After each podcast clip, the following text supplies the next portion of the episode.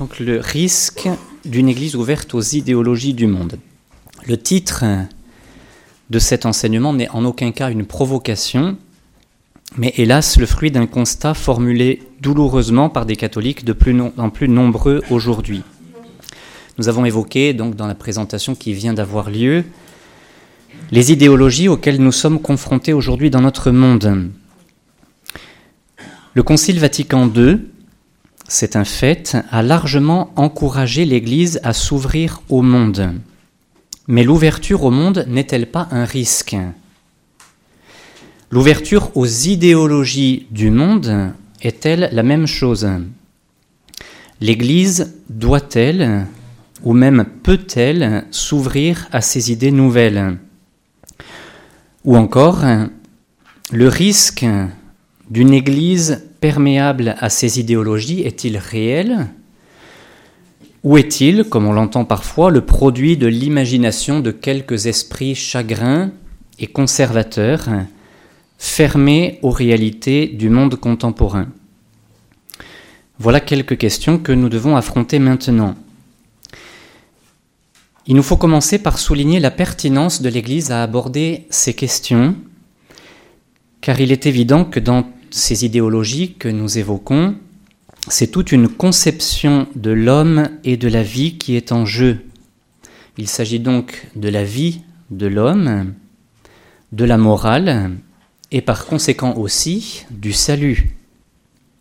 Or, l'Église est experte en humanité, comme le disait Paul VI, et comme le disait Jean-Paul II, l'homme est la route de l'Église parce que l'Église a reçu la mission de le conduire au salut qui ne peut s'obtenir que dans le Christ, unique sauveur de tous les hommes. Nous allons dans une première partie nous demander si l'Église doit être ouverte au monde. Puis nous tenterons, dans un second temps, d'identifier comment les idéologies mentionnées se font jour dans l'Église elle-même et la menace de l'intérieur. Et puis enfin, dans un troisième temps, nous essaierons de comprendre alors quelle attitude adopter dans ce monde dans lequel nous vivons, confrontés que nous sommes à ces idéologies. Alors première partie, l'Église doit-elle être ouverte au monde? Comme il nous faut toujours le faire, nous devons revenir à Jésus lui-même. Quelle était l'attitude de Jésus à l'égard du monde? À première vue, elle peut nous paraître bien étrange. En effet, nous entendons Jésus dire dans l'Évangile, Dieu a tant aimé le monde qu'il a donné son Fils unique. Mais aussi, ailleurs, si le monde a de la haine contre vous, sachez qu'il en a eu d'abord contre moi. Si vous apparteniez au monde, le monde aimerait ce qui est à lui mais vous n'appartenez pas au monde, puisque je vous ai choisi en vous prenant dans le monde. Voilà pourquoi le monde a de la haine contre vous. Et un peu plus loin dans sa prière à son Père, au moment d'entrer dans sa passion, Moi je prie pour eux, mes disciples, ce n'est pas pour le monde que je prie, mais pour ceux que tu m'as donnés, car ils sont à toi. L'apôtre Saint Jean va encore beaucoup plus loin dans sa première lettre hein, quand il écrit N'aimez pas le monde, ni ce qui est dans le monde. Si quelqu'un aime le monde, l'amour du Père n'est pas en lui. Alors Dieu a tant aimé le monde, et Saint Jean nous dit N'aimez pas le monde, ni ce qui est dans le monde, sinon l'amour du Père n'est pas en lui. Benoît XVI expliquait ainsi ce paradoxe. Nous devons garder à l'esprit que dans le Nouveau Testament, et en particulier dans l'Évangile de Saint Jean, le mot monde possède deux significations et indique donc le problème et la réalité dont il s'agit. D'une part, le monde créé par Dieu, aimé de Dieu, qui est arrivé au point de se donner lui-même et de donner son Fils pour ce monde. Le monde est une créature de Dieu, Dieu l'aime et veut se donner lui-même afin qu'il soit réellement création et réponse à son amour. Mais il y a également l'autre concept de monde, ce monde, le monde qui se trouve dans le mal, qui est au pouvoir du mal, qui reflète le péché originel. Donc l'Église a la mission, comme le dit le Concile Vatican II, de répandre sur tous les hommes la clarté du Christ, qui est la lumière des nations. Or Jésus a aimé les hommes de ce monde sans compromission avec la vérité. Et à trois reprises dans l'Évangile, Jésus désigne Satan comme le prince de ce monde. Nous savons que le Concile Vatican II a encouragé l'ouverture au monde, mais pas de n'importe quelle manière cependant.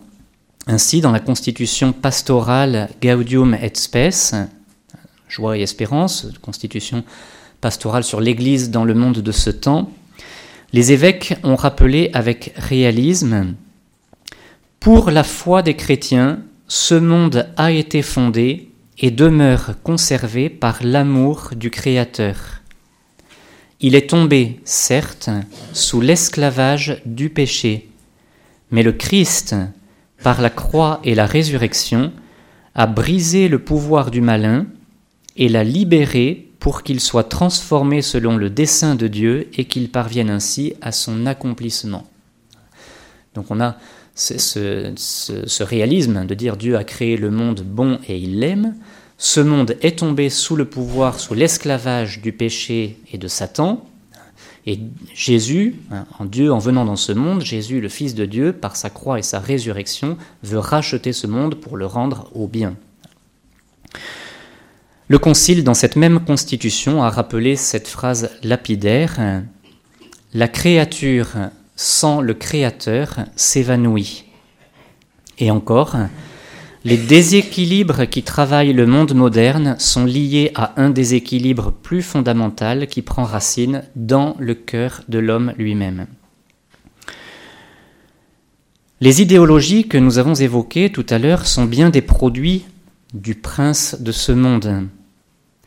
Des idéologies comme le gender, le wokisme, sont vieilles presque comme le monde. Vous serez comme des dieux connaissant le bien et le mal. C'est ce que le serpent dit à l'homme pour le tenter, au moment du péché originel. Donc ces idéologies ont leur source dans la volonté de transgression et dans le refus de la condition de créature. Ceci se manifeste aujourd'hui de façon très concrète dans le refus orgueilleux, et qui est assez caractéristique de notre époque, le refus orgueilleux de recevoir et d'être des héritiers. François-Xavier Bellamy constate que pour beaucoup aujourd'hui, la transmission est une aliénation, parce qu'elle ôte, je le cite, la possibilité de construire tout seul ses propres références, de faire ses choix, d'adopter individuellement ses valeurs. C'est ainsi qu'on enseigne, et il l'a entendu lui-même dans des formations pour professeurs, vous n'avez rien à transmettre. Dans cette perspective, il est donc nécessaire de rompre avec le passé. Le cardinal Sarah constate la rupture est le moteur de leur projet politique. Les élites mondialisées, écrit-il, ne veulent plus se référer au passé. Les hommes qui continuent de se réclamer des valeurs de l'ancien monde doivent disparaître de gré ou de force. Ils sont bannis et ridiculisés. Pour les tenants du nouveau monde, ces sous-hommes appartiennent à une race inférieure il faut les écarter et les éliminer. Cette volonté de rompre est tragiquement adolescente.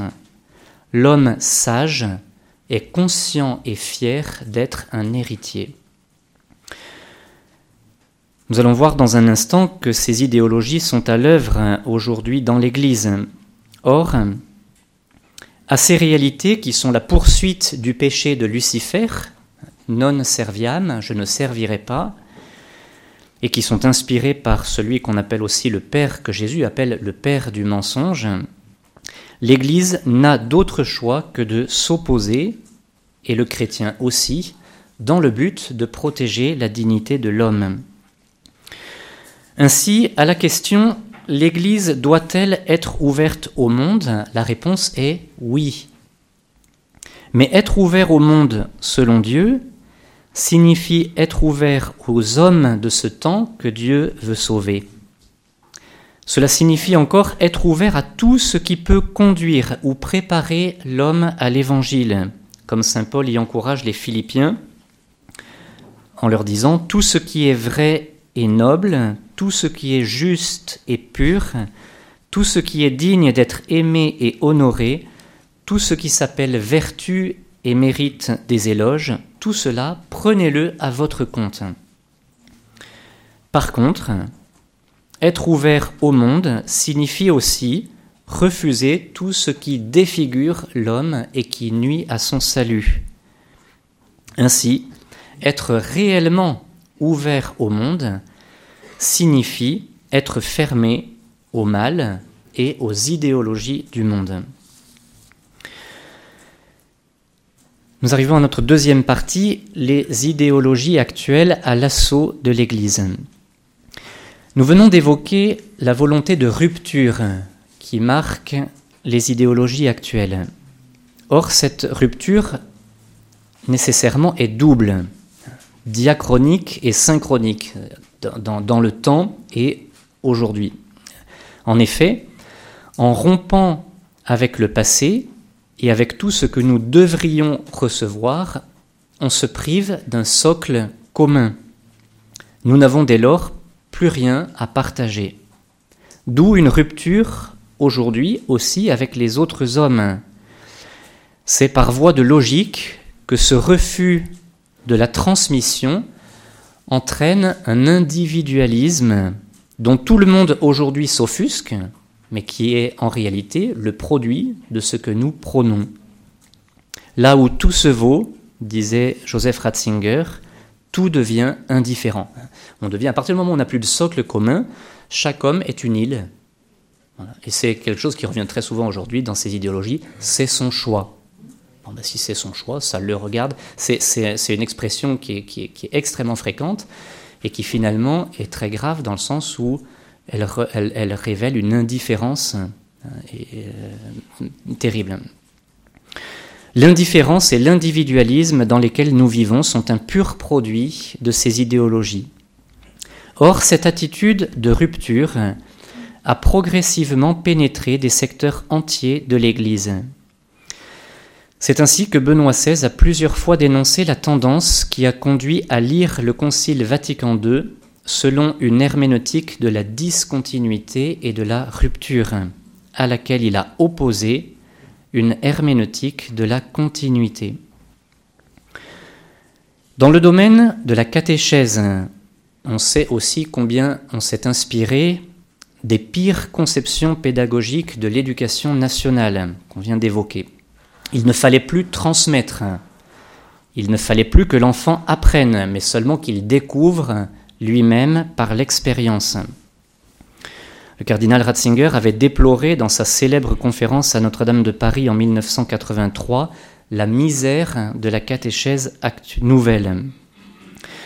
C'est ainsi que le cardinal Martini écrivait dans l'un de ses derniers livres, je le cite, Nous ne pouvons rien enseigner aux jeunes nous ne pouvons que les aider à écouter le maître intérieur. Les prenons-nous au sérieux en tant que partenaires égaux ou bien voulons-nous les instruire parce que nous les considérons comme stupides ou dans l'erreur? C'est inimaginable d'écrire des choses pareilles quand on pense que Jésus a passé une grande partie de sa vie publique à enseigner, à instruire et qu'il a demandé à ses apôtres et à ses successeurs d'enseigner. Il y a dans l'Église des forces de moins en moins latentes qui militent pour un changement profond.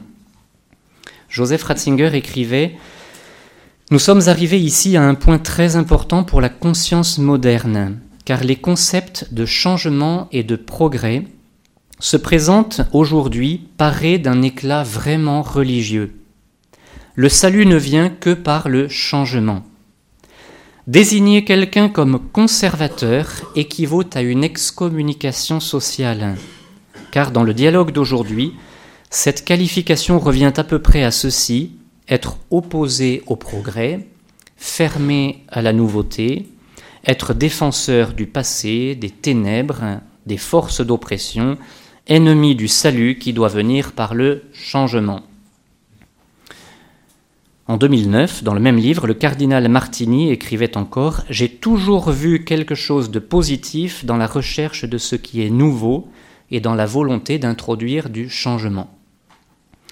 Plus récemment, le cardinal Reinhard Marx, qui était encore à ce moment-là président de la conférence épiscopale allemande, a dit dans une interview Le changement a toujours été la réalité. Nous n'avons pas de philosophie du semper idem toujours la même chose. L'exemple le plus symptomatique de l'impact de ces idéologies mondaines dans l'Église est sans conteste l'actuel chemin synodal allemand. Ce parcours, initié en 2019, devrait s'achever en mars 2023. En septembre dernier, les délégués de ce chemin synodal ont eu à se prononcer sur des textes qui avalisent les idéologies actuelles et veulent y soumettre l'Église. Ainsi en est-il du texte sur la sexualité. Ce texte accuse d'abord la doctrine traditionnelle de l'Église d'avoir manifestement favorisé des actes intolérables de violence sexuelle. Voici quelques extraits de ce texte je cite, c'est un petit peu long. Nous demandons pardon de tout cœur à toutes les personnes qui ont souffert des conséquences de l'enseignement sexuel de l'Église. Nous nous engageons à veiller à un changement de l'enseignement et de la pratique de l'Église en matière de sexualité humaine, en tenant compte des conséquences des sciences humaines. Pour toute sexualité, il faut toujours respecter la dignité des personnes concernées en tant qu'expression de l'image de Dieu. Le droit à l'autodétermination sexuelle fait partie de la dignité. Le respect doit être accordé à toute forme d'identité sexuelle et d'orientation sexuelle. La sexualité homosexuelle réalisée également dans des actes n'est pas un péché qui sépare de Dieu, et ne doit pas être jugée comme mauvaise en soi. Les partenariats entre personnes de même sexe devraient eux aussi pouvoir se considérer comme placés sous la bénédiction de Dieu, expressément accordée par l'Église, et pouvoir vivre de cette bénédiction. Cela vaut également pour les personnes qui s'engagent dans un nouveau partenariat après l'échec d'un mariage. Fin de citation. Ce texte a été rejeté d'extrême justesse. En effet, 82,8% des, délégués laïcs ont voté pour, 38,9% des évêques ont voté contre. Or, il fallait les deux tiers des laïcs et les deux tiers des évêques. Ainsi, 21 évêques allemands sur 60 ont voté contre. 33 d'entre eux ont voté pour. 3 n'ont pas participé au vote et 3 se sont abstenus. Cependant, le président de la conférence des évêques d'Allemagne, monseigneur Betzing, a annoncé qu'il publierait quand même ce texte, qu'il le proposerait au synode mondial et dans son propre diocèse. Les membres de l'Assemblée synodale ont néanmoins approuvé un document appelant le pape à autoriser l'ordination des femmes, les évêques allemands qui ont voté contre l'appel à l'ordination des femmes sont 9 sur 60. Pour aller plus loin encore dans l'ouverture aux idéologies actuelles, le texte cité plus haut, et donc euh, qui a finalement été rejeté d'extrême justesse, mais approuvé quand même par 82% des laïcs et par plus de 50% des évêques allemands, disait aussi ceci il devrait être possible de ne pas inscrire le sexe dans le registre des baptêmes pour les enfants lorsque leur identité sexuelle n'est pas claire, ou de l'inscrire comme divers, comme le prévoit actuellement la loi allemande. Si par la suite il s'avère que l'individu s'identifie à un genre spécifique, il devrait y avoir un mécanisme simple pour changer l'inscription du genre dans le registre du baptême. Les fidèles transgenres devraient également avoir la possibilité de faire modifier leur état civil dans le registre des baptêmes, c'est-à-dire la mention du sexe ainsi que leur prénom. Bon, c'est un peu pénible à entendre, mais ça, donne une idée quand même de, la présence de ces idéologies dans l'Église. Je passe à un point suivant, toujours dans cette deuxième partie, le texte de l'étape continentale du synode sur la synodalité. Le texte donné le 24 octobre 2022 par le secrétariat général du synode est également significatif de cette évolution. Désigné comme document de travail pour l'étape continentale, il a pour titre la phrase du prophète Isaïe Élargis l'espace de tes tentes. Ce texte rappelle lui-même qu'il n'est pas un document du magistère, mais, je cite, un document théologique orienté vers la mission de l'Église, texte qui est comme, je cite encore au numéro 8, le récit de l'expérience d'écoute de la voix de l'Esprit par le peuple de Dieu. Une idée maîtresse de ce, document est assurément l'inclusion. Une inclusion radicale, personne n'est exclu, est-il écrit, en faveur d'une Église offrant un témoignage d'inclusion et d'acceptation radicale. Nous pouvons prendre trois domaines sur lesquels on peut légitimement s'interroger sur l'orthodoxie de ce texte et faire en tout cas le constat de son imprégnation par des idéologies mondaines. Donc ces trois points sont d'abord la morale, puis la gouvernance et la liturgie. La morale d'abord. Le texte reprend les demandes d'un dialogue plus significatif et un espace plus accueillant de la part, je cite, de ceux qui, pour diverses raisons, ressentent une tension entre l'appartenance à l'Église et l'expérience de leurs propres relations affectives, comme par exemple les divorcés remariés, les familles monoparentales, les personnes vivant dans un mariage polygame, je, cite hein, le document, hein, c'est la première fois que je lis dans un, on lit dans un document pareil, une expression sans même les guillemets d'un mariage polygame. Les personnes LGBTQ, etc. Vous trouvez ça au numéro 39.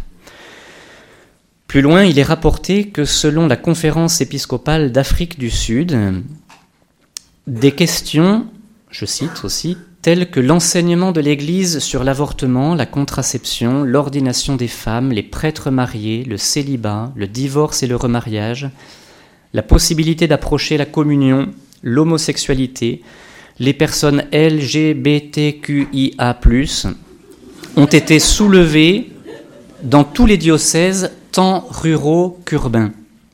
Différents points de vue ont émergé et il n'est pas possible de formuler une réponse, une position définitive de la communauté sur aucune de ces questions. Numéro 51. Deuxième point, la gouvernance.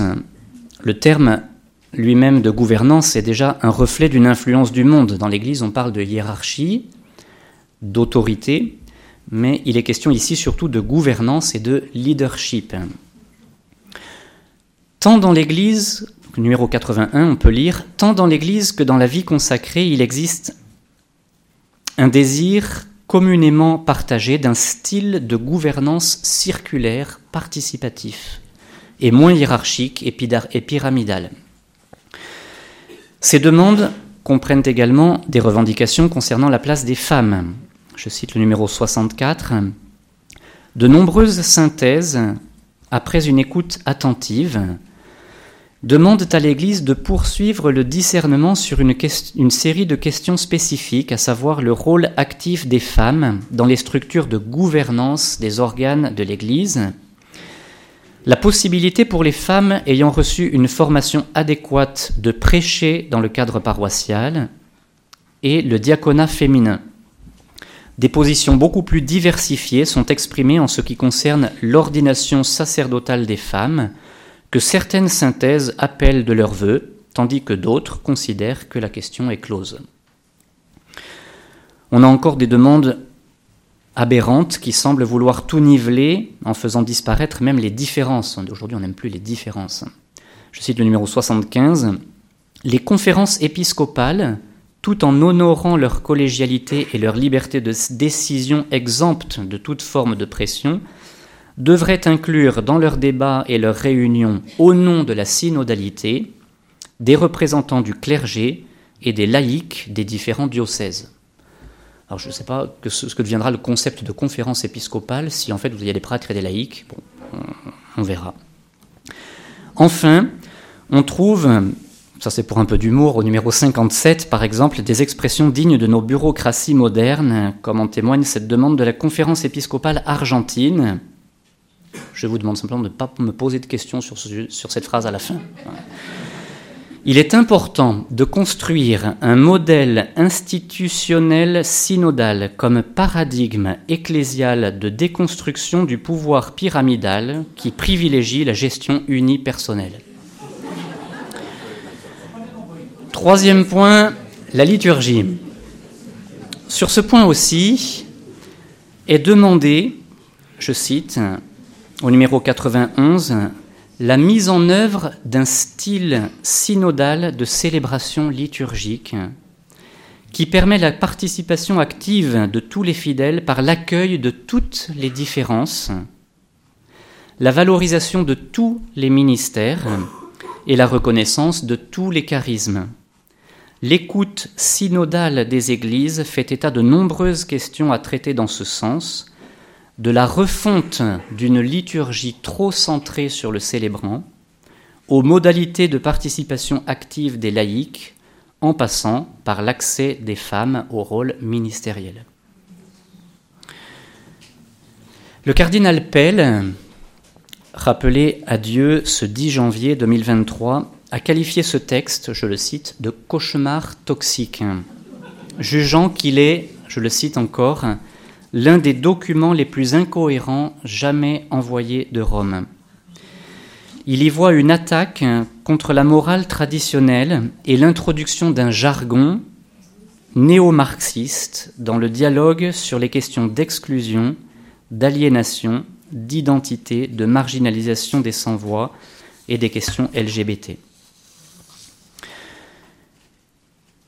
On ne peut pas s'en tenir au constat. Donc, troisième partie, quelle attitude avoir Nous constatons que le risque d'une Église ouverte aux idéologies du monde n'est hélas pas chimérique, mais bien réel. Aussi voulons-nous terminer par cette troisième partie pour nous demander quelle attitude adopter concrètement dans la réalité de cette situation, car nous ne pouvons pas en, en rester au simple constat sans chercher à discerner comment agir. Comme nous l'avons dit au début de notre première partie, il nous faut toujours revenir à Jésus et à l'enseignement des apôtres. La lettre aux Hébreux nous dit Jésus-Christ hier et aujourd'hui est le même, il l'est pour l'éternité. Une chose est certaine, et c'est important de le redire aujourd'hui, il faut demeurer dans l'Église et il faut l'aimer, quoi qu'il en coûte. On n'apporte rien à l'Église si l'on en sort ou, si l'on s'en écarte. On peut y souffrir beaucoup. On peut en souffrir beaucoup. Des saints en ont beaucoup souffert, mais ils y sont restés, ils l'ont aimé, et c'est seulement ainsi qu'ils l'ont enrichi. Je cite ce petit extrait, un petit extrait de ce très beau texte de Bernanos qui fait le parallèle entre deux situations à des périodes différentes, entre Martin Luther et Saint François d'Assise. Bernanos dit ceci On ne réforme l'Église qu'en souffrant pour elle. On ne réforme les vices de l'Église qu'en prodiguant l'exemple de ses vertus les plus héroïques. Il est possible, dit-il, que Saint François d'Assise n'ait pas été moins révolté que Luther par la débauche et la simonie des prélats. Il est même certain qu'il en a plus cruellement souffert, car sa nature était bien différente de celle du moine de Weimar. Mais il n'a pas défié l'iniquité, il n'a pas tenté de lui faire front, il s'est jeté dans la pauvreté, il s'y est enfoncé le plus avant qu'il a pu, avec les siens, comme dans la source de toute rémission et de toute pureté. Au lieu d'essayer d'arracher à l'Église les biens mal acquis, il l'a comblé de trésors invisibles. Et sous la douce main de ce mendiant, le tas d'or et de luxure s'est mis à fleurir comme une haie d'avril. L'Église n'a pas besoin de réformateurs, mais de saints. Nous proposons dans cette dernière partie quelques binômes, pour savoir comment, quelle attitude avoir, quelques binômes apparemment en tension, mais qu'il faut certainement maintenir ensemble aujourd'hui, comme en marchant sur une ligne de crête. Ce sont des attitudes pour la vie spirituelle à vivre dans la foi, ce qui ne veut pas dire sans souffrance. Selon la belle expression de Jean Guiton, la sainteté est paradoxe, le péché est contradiction. Nous sommes d'ailleurs forcément dans une situation de paradoxe, car face aux idéologies mondaines et, destructrices qui colonisent l'Église aujourd'hui, on ne peut ni se voiler la face en ne faisant rien, ni être dans une attitude de rejet permanent de tout ce qui vient du monde. On ne doit être ni naïf ni aigri. Ainsi, il nous semble qu'il faut aujourd'hui plus que jamais tenir ensemble les termes de ces sept binômes, on aurait pu en trouver d'autres. Le premier, fidélité et ouverture. C'est le nom donné à son mouvement par Gérard Soulage, que notre père fondateur aimait beaucoup, et qui exprime bien la réalité chrétienne qu'est la tradition. Elle se développe, donc elle n'est pas figée, mais elle se développe tout en étant fidèle à sa source. Benoît XVI avait évoqué cela en parlant du Concile Vatican II quand il disait Le programme proposé par le pape Jean XXIII était extrêmement exigeant, comme l'est précisément la synthèse de fidélité et de dynamisme. Un second binôme, identité et dialogue, car ce n'est que lorsque l'on sait fermement qui l'on est et ce que l'on croit, que l'on est en mesure de vivre vraiment un dialogue fécond avec d'autres qui ne pensent pas comme nous. Troisième binôme, prière et mission, car ce n'est que si nous vivons l'amitié avec Dieu que nous pourrons la communiquer. Ce n'est que si nous parlons avec Dieu que nous pourrons parler de Dieu. Quatrième binôme, doctrine et pastorale car la pastorale ne peut se vivre qu'en harmonie avec une doctrine solide et cohérente. Comme le disait très justement le cardinal Cafara, une église qui néglige la doctrine n'est pas une église plus pastorale, mais une église plus ignorante. En réalité, disait Benoît XVI, la pastorale et le dogme s'entrelacent indissolublement. C'est la vérité de celui qui est à la fois le logos, le, verbe, la vérité, et le pasteur, comme l'ont profondément compris, comme l'a profondément compris le premier art chrétien, qui représentait le logos comme pasteur et qui apercevait dans le pasteur le Verbe éternel qui est le véritable guide de l'homme. Un cinquième binôme, vigilance et bienveillance. Car il nous faut répondre à l'appel de Jésus, veiller et prier, mais il faut y répondre avec la vertu de prudence, sans tomber dans le soupçon, car on ne comprend bien les hommes auxquels on s'adresse que si on les aborde avec bienveillance. Un sixième binôme, résistance et reconstruction, car nous devons sans aucun doute résister à ces idéologies qui infectent notre monde et notre Église.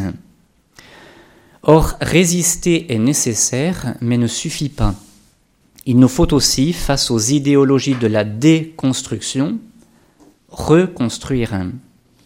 Résister et reconstruire. Il est certainement difficile de faire les deux en même temps. Nous avons cependant une belle image de, dans l'Ancien Testament. Le peuple de Dieu devait reconstruire le temple de Salomon tout en se défendant de ses ennemis. C'est ainsi que dans le livre de Néhémie, au chapitre 4, on voit que les ouvriers avaient pour les travaux dans une main la truelle et dans l'autre l'épée. ne me posez pas de questions non plus sur le concret, hein, mais en tout cas, résister et reconstruire. Et puis dernier binôme, réalisme et espérance. Il ne faut pas se voiler la face et il ne faut pas non plus perdre la paix ni l'espérance.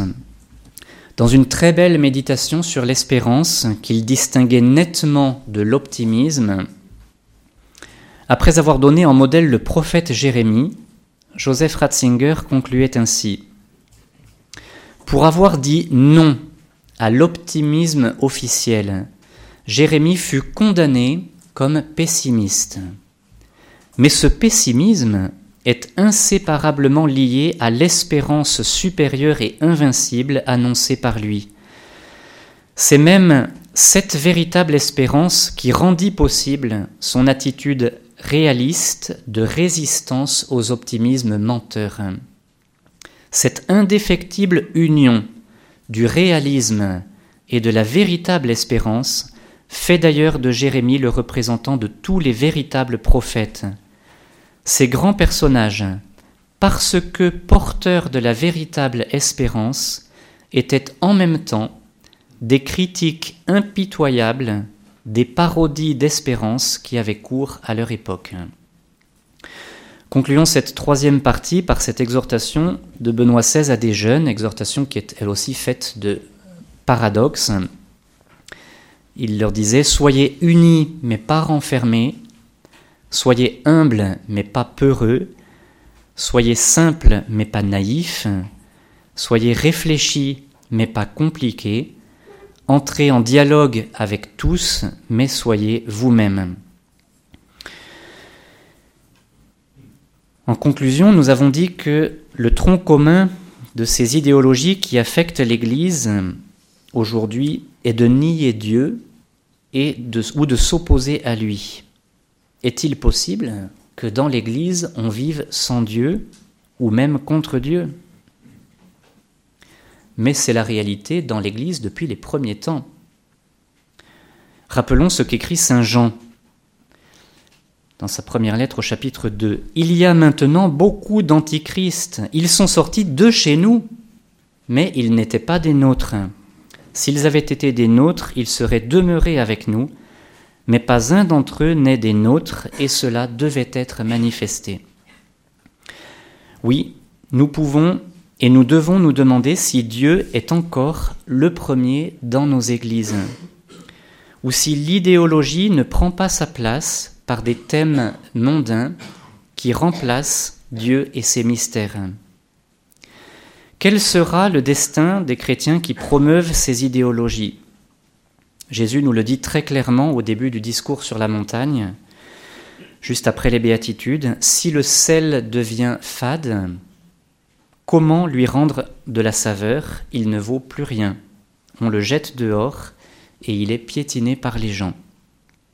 Au contraire, la parole de l'Église doit toujours être Dieu, et même, pour reprendre la belle expression du cardinal Sarah, Dieu ou rien. Pour être fidèle à cette parole qui est celle reçue des apôtres, nous devons nous inscrire dans cette longue tradition qui nous porte. Et donc nous devons la recevoir parce que nous sommes des héritiers et nous devons la transmettre. Ce qu'écrivait Philippe de Villiers sur l'histoire de France est valable pour l'histoire de l'Église et pour sa tradition. C'est poétique et c'est beau. Malheureux, écrivait-il, les peuples qui n'ont plus d'histoire et perdent la mémoire. Car avoir une histoire, c'est en avoir deux, la sienne et la grande. Si on perd la grande, on perd la petite. Avoir une histoire, c'est avoir deux vies, celle qu'on traverse et celle qu'on reçoit, celle qu'on prolonge et celle qui vous surplombe. Oui, notre propre vie est en lien avec la vie de l'Église, c'est le mystère de la communion des saints. L'Église a connu de nombreuses idéologies qui ont essayé de la prendre d'assaut. Dans la célèbre homélie de la messe d'entrée en conclave en 2005, Joseph Ratzinger avait évoqué cela. Il disait Combien de vents de la doctrine avons-nous connus au cours des dernières décennies? Combien de courants idéologiques Combien de modes de la pensée La petite barque de la pensée de nombreux chrétiens a été souvent ballottée par ces vagues, jetée d'un extrême à l'autre, du marxisme au libéralisme jusqu'au libertinisme, du collectivisme à l'individualisme radical, de l'athéisme à un vague mysticisme religieux, de l'agnosticisme au syncrétisme, et ainsi de suite. Comment alors, dans cette confusion, discerner ce qui est juste et ce qui ne l'est pas Le cardinal Carlo Maria Cafara, qui était le, un des plus proches conseillers de Jean-Paul II sur les questions de la famille et du mariage, le cardinal Cafara avait donné un élément de discernement très important, Père Bernard l'a dit tout à l'heure. Il s'agissait alors du mariage, mais ce qu'il dit peut être étendu à tous les domaines de la foi et de la morale. Je le cite Lisez et méditez le catéchisme de l'Église catholique, et lorsque vous entendrez certains discours, même s'ils sont tenus par des prêtres, des évêques, des cardinaux, et que vous vérifiez ensuite qu'ils ne sont pas conformes au catéchisme, ne les écoutez pas, ce sont des aveugles qui guident des aveugles.